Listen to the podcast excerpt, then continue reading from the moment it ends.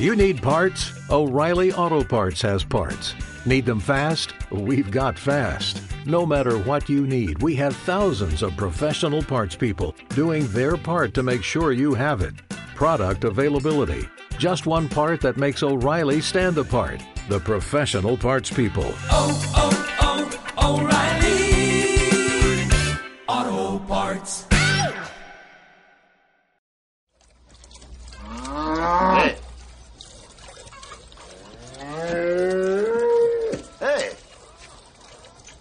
Aquí se dice buenos días. Oh, ¿No les hacéis daño? Parece que no. Pues a mí me pondría a parir. ¿Y usted? ¿Quién es?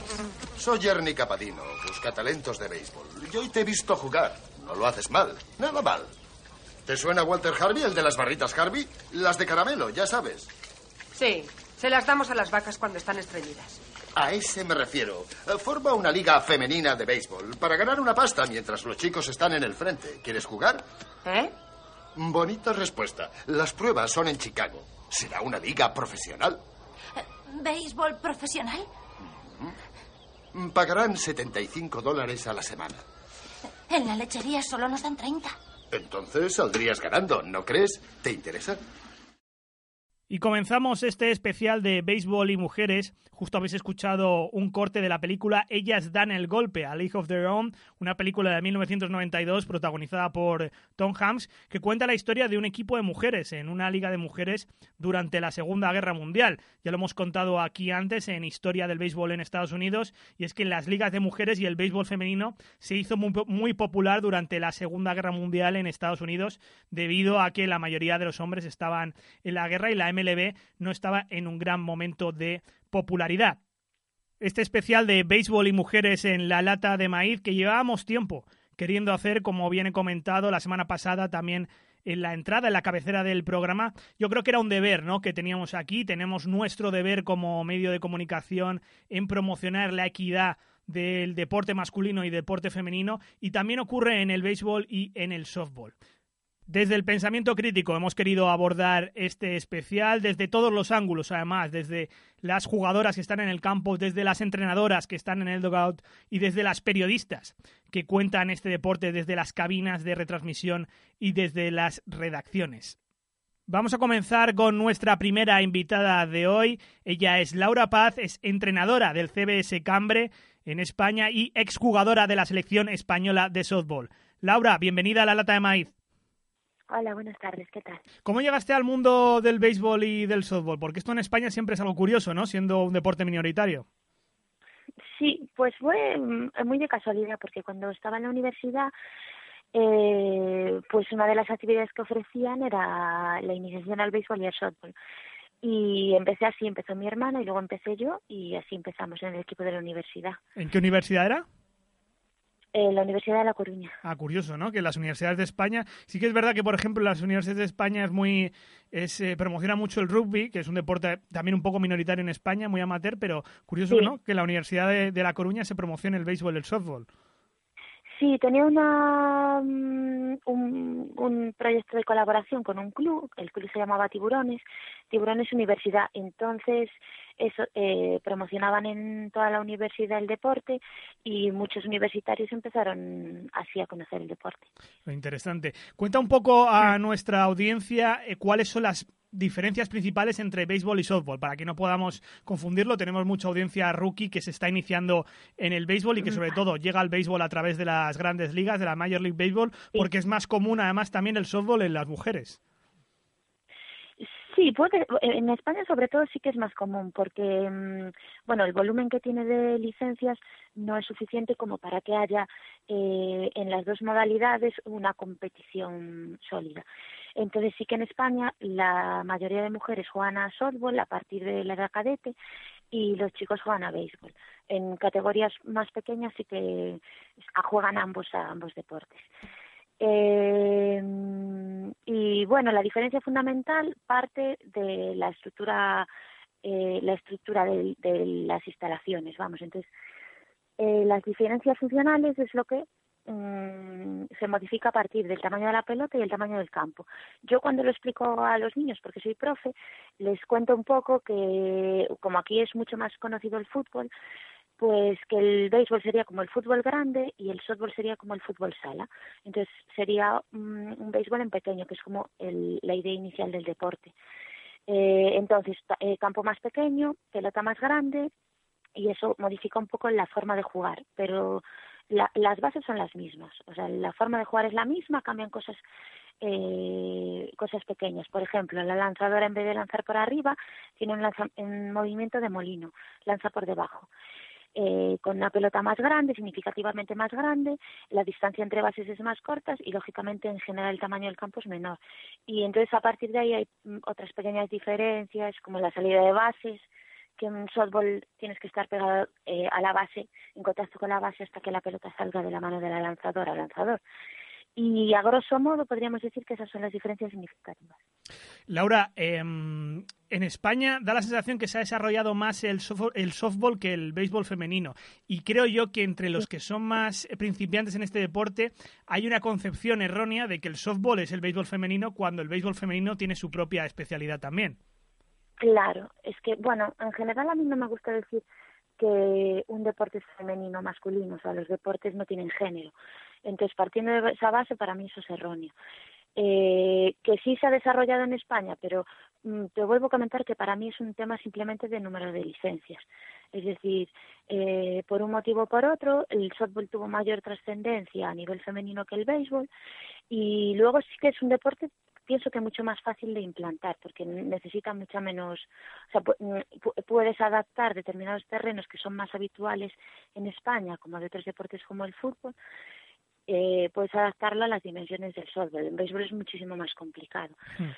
Pero, pero no, o sea, mm, para mí es súper erróneo decir que es béisbol femenino, no tiene nada que ver, son dos deportes distintos que en este caso la evolución del deporte en España pues ha ido por esas por esos derroteros, pero no por otro motivo. Y siendo como eres entrenadora y profesora, a la hora de reclutar, es decir, a la hora de que consigáis eh, niñas para el softball, ¿cuáles son los principales hmm. escollos con, lo que, con los que os encontráis? Particularmente, tú conoces el, el, la situación que hay en España. Sí. Eh, bueno, a ver, en general es complicado reclutar niñas para cualquier deporte, por por un poco por cómo está la sociedad y en, en el caso de un deporte minoritario eh, mucho más difícil porque tienes que partir de explicar qué es el deporte. El béisbol aún se conoce un poco más, pero el softball no se conoce. Entonces tienes que explicarlo. Eh, escollos, pues eh, partimos de las instalaciones y el material.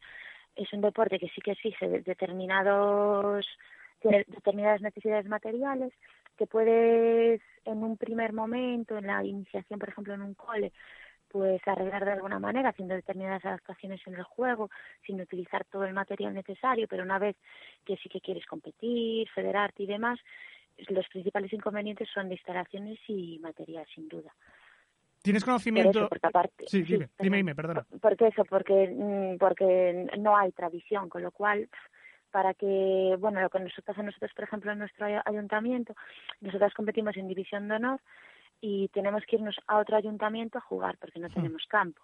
Y no hay no hay perspectiva de que nos lo hagan porque claro son tan pocas licencias que el ayuntamiento no le compensa construir un campo de softball para un equipo.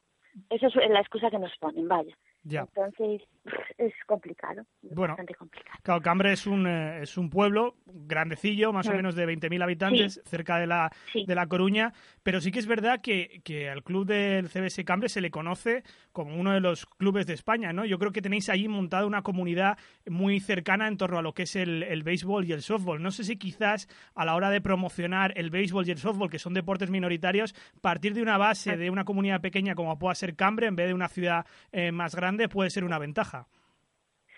Eh, sí, puede ser una ventaja en cuanto a darlo a conocer, pero pero en, en, nuestro caso tiene un inconveniente enorme y es que el fútbol eh, se lleva la mayoría de recursos.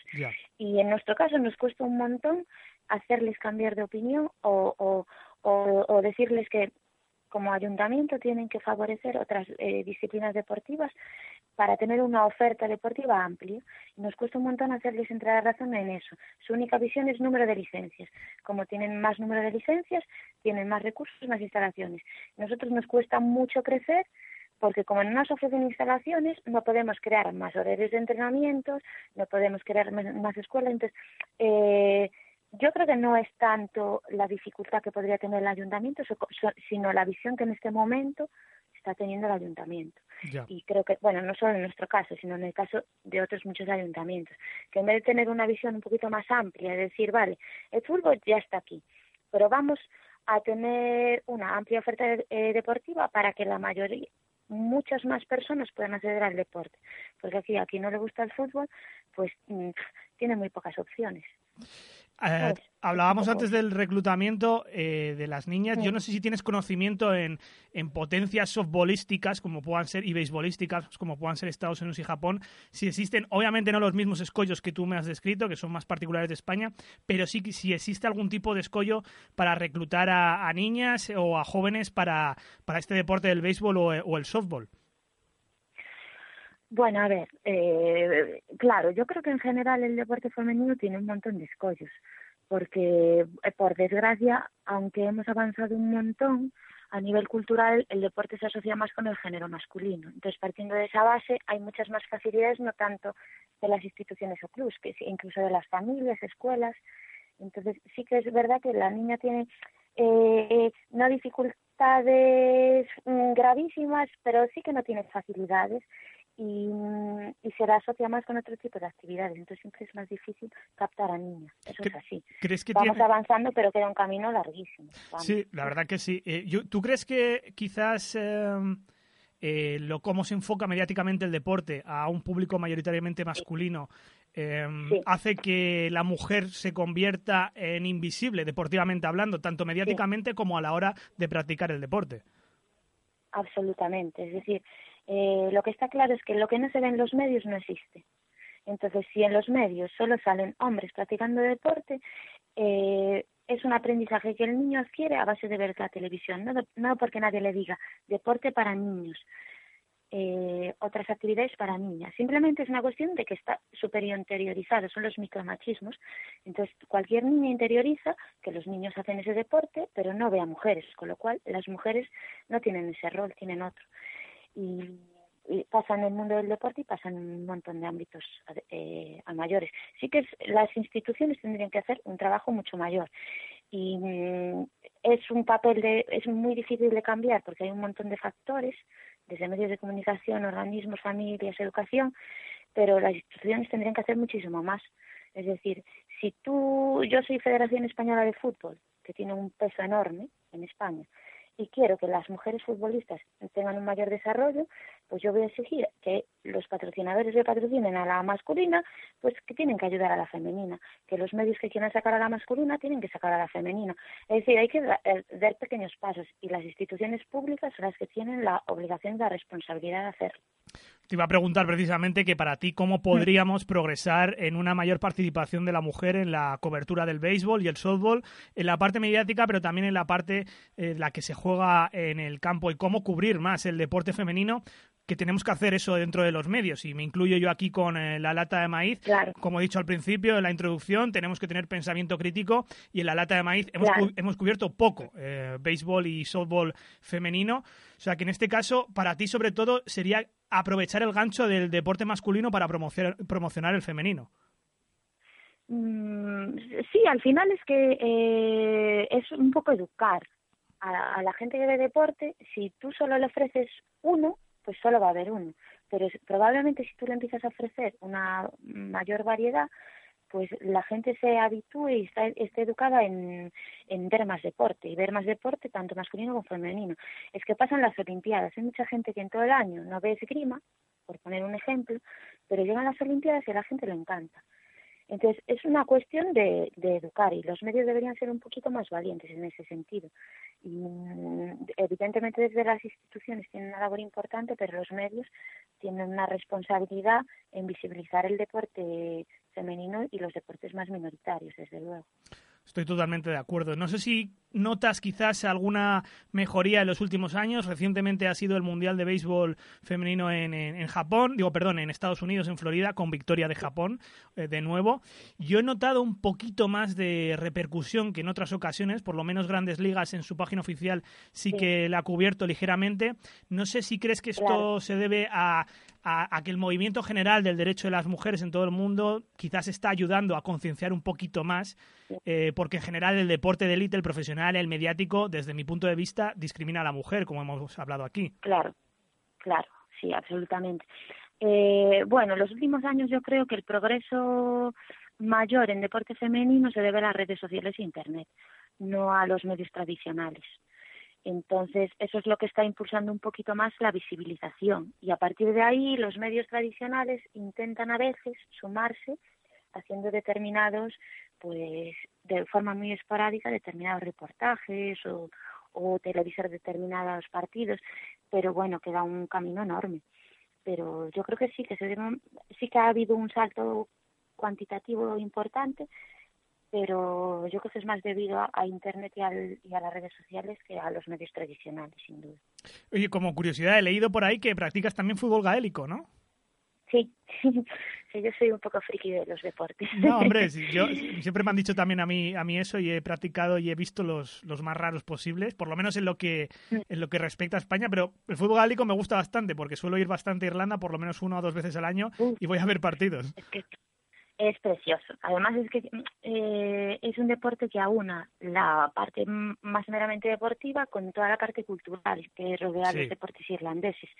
Entonces, bueno, es mm, a nivel educativo es un deporte muy bonito porque, bueno, los deportes gaélicos tienen la parte del tercer tiempo, es un deporte totalmente amateur, se vive muy en familia, en comunidad y luego a nivel deportivo es un deporte súper espectacular, muy rápido, muy dinámico. Entonces, bueno, al final si tienes la mente un poco abierta a ver otro tipo de deportes, la gente disfrutaría un montón, ¿eh? porque tendría una visión muchísimo más amplia del mundo del deporte. Desde luego. ¿Le encuentras alguna relación con el béisbol o aplicas algo del béisbol al fútbol gaélico? Nada, ¿no? Nada, Totalmente diferentes. Pero por eso es tan bonito. Igual escoger deportes un poquito distintos que te aporten cosas distintas. Laura Paz, entrenadora de CBS Cambre, exjugadora de la selección española de softball, profesora también eh, de softball. Ha sido un placer tenerte aquí en la lata de maíz. Un abrazo. Un abrazo, gracias a todos. Agradecimientos a Roberto Díaz y José Manuel Gurrea, además de Ramiro Blasco, colaborador de La Lata de Maíz, por la ayuda a conseguir estas últimas entrevistas, en este caso con Laura Paz, hace unas semanas hablando del béisbol puertorriqueño con Edgardo Lebrón. Vive el béisbol en la lata de maíz. Y seguimos aquí en la lata de maíz, en este especial de béisbol y mujeres tan pendiente que lo teníamos desde hace mucho tiempo y nosotros también como medio de comunicación tenemos la responsabilidad de cubrir a veces más las competiciones de mujeres y también involucrar más a las mujeres en este mundo del béisbol que siempre ha estado dominado por los hombres. Seguimos en este especial de la lata de maíz y he querido invitar a una periodista mexicana que, la verdad que le tengo bastante admiración, sobre todo por su su trabajo de investigación que ha hecho en los últimos en los últimos años, que me la ha recomendado también nuestro compañero Arturo Marcano. Así que nos vamos directos ahí a México con Beatriz Pereira, reportera de deportes de la revista Proceso. ¿Qué tal, Beatriz? Hola, Dani, ¿qué tal? Buenos días. Saludos a todos los escuchas de Lato de Maíz. Beatriz, tú has hecho reportajes, historias que se han publicado en la revista Proceso y también en tu trayectoria previa a Proceso has hablado de dopaje, de bueno, de asignación irregular de, dinero público, de engaños, de trampas. Quería preguntarte antes un poco cómo llegaste al, mundo del periodismo hace ya unos años y en particular al mundo del béisbol.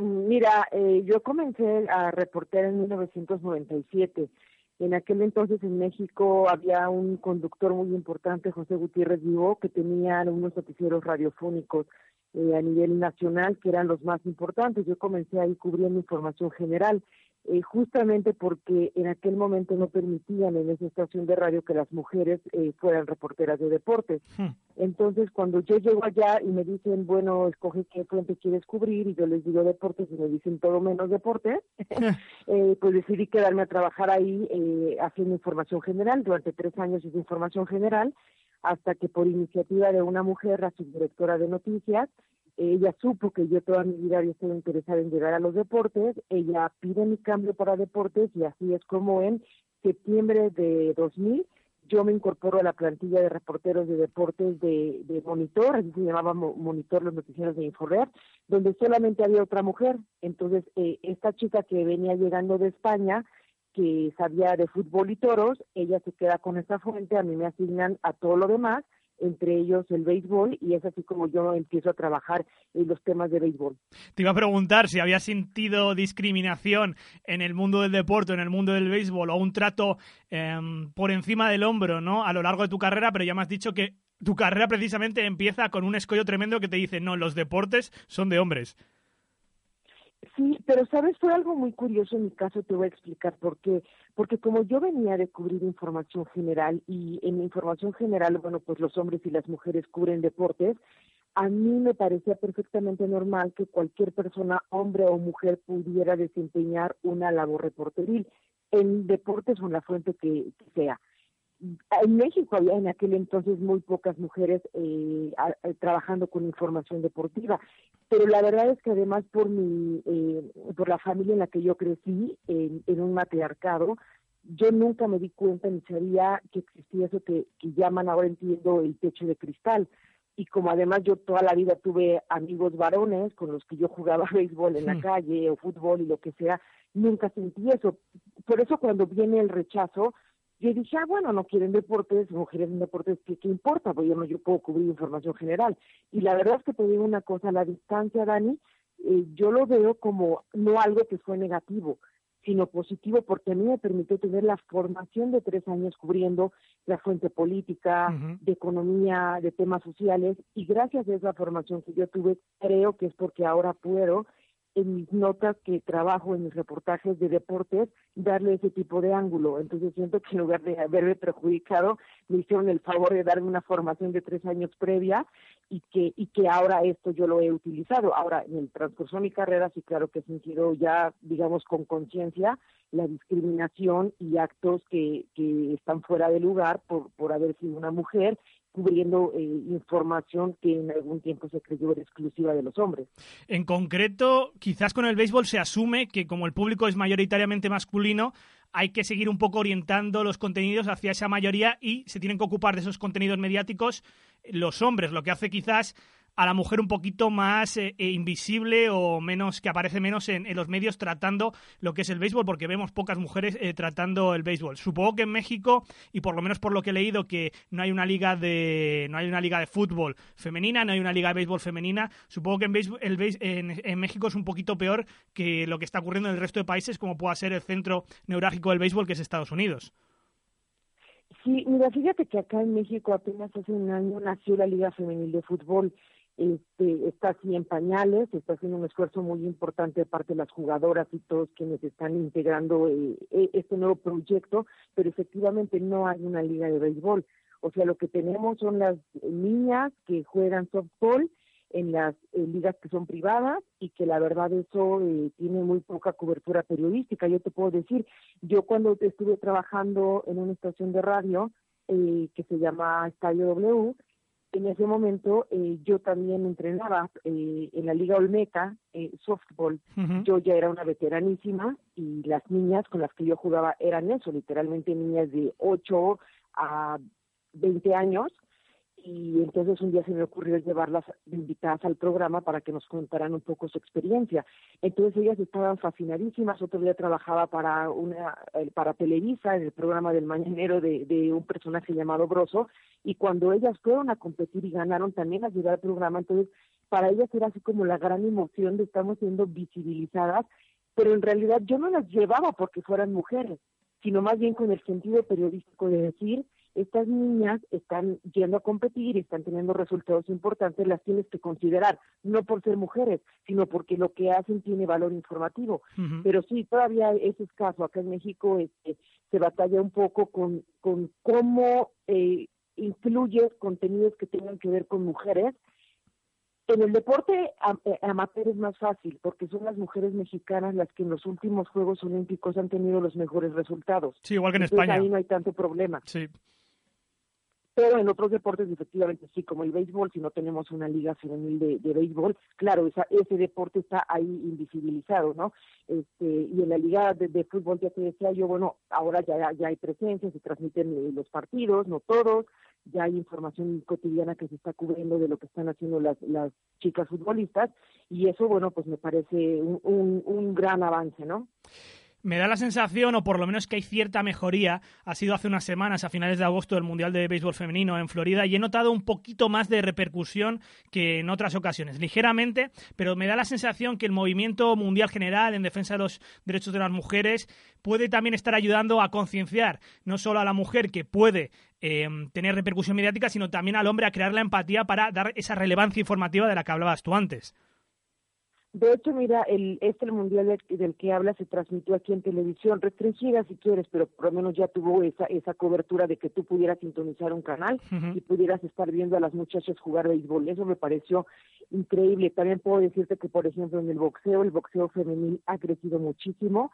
Han habido funciones que son exclusivas de mujeres, que a mí eso no me encanta. Yo lo que siempre he creído es que la integración entre lo que hacen los hombres y las mujeres tiene que ser total, no decir esta es la liga de las mujeres, esto es lo de los hombres, y este y cada quien preste una atención diferente. Entonces, también hay funciones donde este, las chicas a veces han encabezado la función estelar o la pelea estelar y, y han estado acompañadas de peleas de hombres. Entonces, eso también, bueno, ha tenido mucho éxito. Aquí cada vez hay más mujeres boxeadoras. Cuando te estoy hablando de hace 20 años, cuando yo empecé a reportear, había una que peleaba por su derecho a que la programaran en las funciones en la Ciudad de México porque había un reglamento que lo prohibía, así de absurdo. Um, fíjate que no sé si tú compartes esta opinión, pero tengo la sensación que la visión y el tratamiento que hace la mayoría de los medios, sobre todo los grandes del deporte, visto como, como la parte bonita de las noticias, no algo lo más agradable, quizás puede influenciar también la poca participación o la participación de otra manera de la mujer en el mundo del deporte mediático, porque ves en muchos casos, y ocurre en México y ocurre mucho en España, que se necesita o se requiere de una mujer bonita delante de pantalla. Yo creo que ocurre ya menos en Estados Unidos, estamos viendo, por ejemplo, a, Erin Andrews, que es verdad que es, es una mujer bonita, pero que tiene un gran trabajo y una gran carrera a sus espaldas en Fox. Hemos visto cómo ha debutado una color commentator en el, en el soccer estadounidense, creo que también fue en Fox, no recuerdo ahora mismo eh, la cadena. ¿Crees que eso puede influir? La, ¿Cómo evaluamos el deporte? Eh, ¿Cómo lo tratamos en los medios de comunicación en la participación de, la mujer en el mundo periodístico? Porque, bueno, yo soy un poco de la opinión tuya, ¿no? Que yo creo que el deporte, y tal como lo tratas tú, tiene muchísimas vinculaciones eh, con, la, con contexto social, con contexto económico y con contexto político. Mira, esto de lo que hablas es, digamos, una lucha en la que yo he estado inmiscuida durante toda la vida, porque claro, imagínate que estamos en el entendido, como tú dices, de que los deportes deben ser la información agradable y divertida de la información, y cuando te sales de ese ángulo, entonces eres la aguafiestas, ¿no? Eres la persona que toda la vida está buscando tres pies al gato, buscando sí. las oscuridades o las cosas negativas. Sí. Y no, eh, yo con mi formación de periodista tengo claramente entendido que los deportes son una información que debes tratar igual que como tratas a la política o a las cuestiones sociales o a las cuestiones económicas o culturales.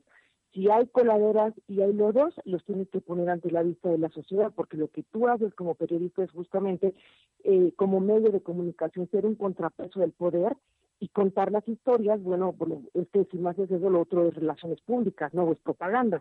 Ahora, en el tema de, de cómo eh, se presenta la información eh, con mujeres eh, de acuerdo a los estereotipos de, de, las televisoras o de los dueños de, lo, de, los medios de comunicación son las que son bonitas, pues mira que yo he tenido eh, largas discusiones y, y, mucha gente a mí misma me ha acusado de que es que eres una machista, es que, a ver, entiendo que las mujeres tienen el derecho igual que los hombres de ser inteligentes o de ser torpes, ¿no? Y de presentar mejor o peor la información. O sea, si hay hombres que no saben hacer bien su trabajo y hay mujeres que igual no son tan capaces de la información deportiva. Bueno, ambas partes tienen derecho a estar sentados ahí si alguien considera que merecen ese espacio, ¿no? Sí. Eh, de cómo, cómo si, si está bonito o si está fea, bueno, a ver, si a mí me parece que hay una mujer capaz y no entra dentro de los estándares de belleza y los prototipos que los dueños quieren y la dejan eh, fuera, eso me parece gravísimo, que una mujer porque no retrata bonito o porque no es agradable a la vista de tus ojos o de lo que tú consideras que tu audiencia tiene que ver, la margines y la dejes fuera, me parece grave. Porque sí hay hombres que no son muy agradables a la vista y, Hmm. y no son muy guapos y ahí están sentados dando Claro. la información deportiva. Claro. Entonces, yo siento que lo que tiene que marcar quiénes eh, son los líderes de opinión o quiénes son los reporteros o quiénes son los presentadores de noticias, pues hombres y mujeres tienen que ser los más capaces, no los más guapos. Y bueno, ya como salgan vestidos, bueno, es decisión personalísima. Si alguien considera que tiene que salir con menos ropa, bueno, Hmm. si así se siente bien y le parece que eso está bien, es su decisión. No tenemos tampoco el derecho de decir, yo te voy a decir cómo te vistas pero sí me parece que bueno pues si este, los hombres eh, salen muy tapados y las mujeres salen muy destapadas y luego tú ves las agresiones que hay en las redes sociales sobre todo Sí. en los comentarios vaya te estás sentando con alguien a ver las noticias y alguien te dice algo como ah sí es que mírala eh, pero no estás poniendo atención no ni me importa lo que diga yo nomás la quiero ver Hmm. bueno, pues a, a mí eso no me parece justo porque yo no quiero que me vean, yo quiero que me escuchen, yo quiero que me presten atención, yo creo que yo quiero que a lo mejor encuentren en lo que yo digo o en mis reportajes o en mi información algo de calidad que valga la pena y no que me estén viendo como un algo que tiene que ser admirado porque es bonito feo, ¿no? Sí, la verdad que es reincidir en la calidad, ¿no? Como bien dices, yo creo que, por ejemplo, aquí en La Lata de Maíz intentamos eh, reincidir en eso, en otros aspectos. Y sobre todo te quería preguntar, porque después de estos 20 años de carrera, hemos hablado del transcurso de tu carrera, un consejo, es decir, para ti, ¿cómo podríamos, podríamos progresar a una mayor participación de la mujer en la cobertura de deportes y, en este caso, la cobertura de béisbol y en la parte mediática, eh, también cómo cubrir más el deporte femenino, en este caso el béisbol y el softball, algo de lo que nosotros, yo tengo que reconocerlo y hay que tener pensamiento crítico a veces, pecamos aquí, no lo hemos cubierto lo suficiente en la lata de maíz. Pues mira, sí necesitamos hablar de capacidad, Dani. Yo siempre, o sea, para mí siempre lo que debe abrir las puertas es la capacidad. Entonces, mientras seas un periodista, hombre o mujer, mejor preparado, claro que si eres mujer y tienes un hándicap, bueno, si tienes que saber el doble o el triple o prepararte más de lo que se prepara un hombre para que se abran las puertas, bueno, ni modo, en este momento es lo que toca, hay que hacerlo, ¿no? Este, lo que no se vale es que tú también digas y, y te eches en la maca, como hay muchos que ya están ahí, que nada más porque ya tienen 20 años ahí, salen, se sientan y te das cuenta que no preparan sus contenidos o que se dedican a hablar de lugares comunes o de lo que todos ya sabemos y que no me ayudas, no me aportas para a mí como fanático, seguidor del béisbol o de los deportes de hombres o de mujeres, a que yo entienda mejor este, el, fenómeno deportivo, ¿me explico? Entonces, bueno, para, para mí eso es lo que toca. Eh, eh, hombres y mujeres capacitarnos permanentemente, eh, esforzarnos muchísimo, si como mujer te toca esforzarte más, bueno, este sí le vemos las quejas, este, eh, continuamos diciendo que, que la disparidad todavía existe o la inequidad, pero también trabajemos duro al mismo tiempo para ganar esos espacios, ¿no? Beatriz Pereira, reportera de deportes de la revista Proceso, de verdad que ha sido un enorme placer escucharte hoy, todas tus reflexiones. Ya me lo dijo Arturo Marcano, ya te seguimos eh, de cerca en Proceso y de verdad un enorme placer todo lo que nos has contado aquí en La Lata de Maíz. Un abrazo. Abrazo para todos, Dani, muchas gracias. Dale más potencia a tu primavera con The Home Depot. Obtén una potencia similar a la de la gasolina para podar, recortar y soplar con el sistema OnePlus de 18 voltios de Ryobi desde solo 89 dólares. Potencia para podar un tercio de un acre con una carga. Potencia para recortar el césped que dura hasta dos horas. Y fuerza de soplado de 110 millas por hora. Todo con una batería intercambiable. Llévate el sistema inalámbrico OnePlus de 18 voltios de Ryobi. Solo en The Home Depot. Haces más. Logras más.